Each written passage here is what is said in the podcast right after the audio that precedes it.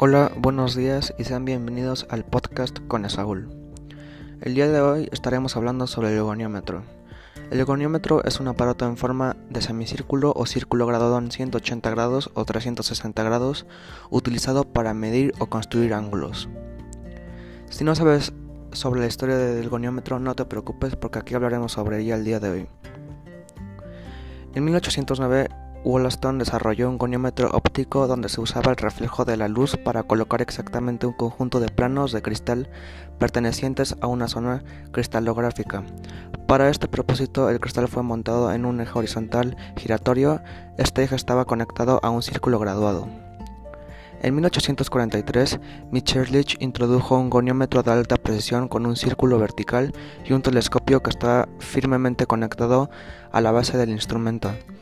Una variedad de goniómetros tipo Mitscherlich de complejidad creciente se produjeron a lo, largo de los años.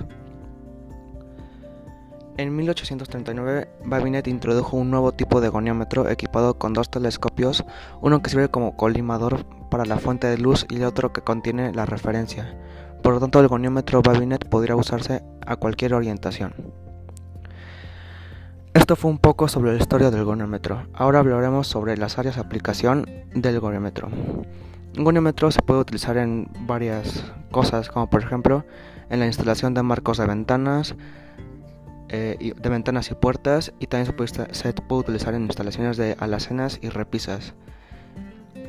Eh, otra opción podría ser trabajos generales de carpintería. Hay varios modelos del goniómetro, por ejemplo, goniómetro universal. Este es el modelo más común de todos. Tiene las partes más particulares y básicas de un goniómetro: el disco graduado, la base, el cuerpo principal, la regleta y sus distintos elementos de fijación. Otro modelo es el goniómetro de comunicación.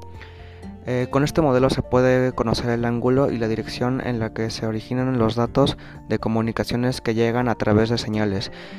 Eh, este es muy utilizado por los distintos organismos de, inteligencia y por el ejército.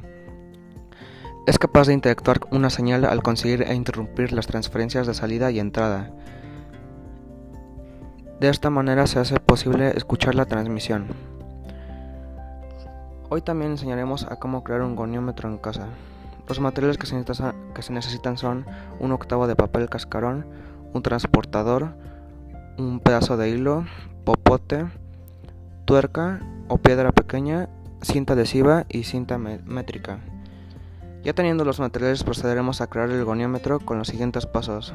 El, primer paso es, en el papel cascarón colocamos el transportador de tal manera que en cada orilla del papel queden los 90 grados y 0 grados. Se sujeta el papel cascarón con cinta adhesiva.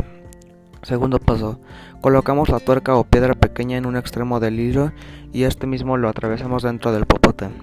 Tercer paso, colocamos el popote con el hilo en el papel cascarón, de tal manera que la parte del hilo que sale en un extremo donde está la piedra esté en el transportador. Con estos tres y sencillos pasos, em, puedes crear tu propio goniómetro en casa. Gracias por escuchar esto, nos vemos a la próxima.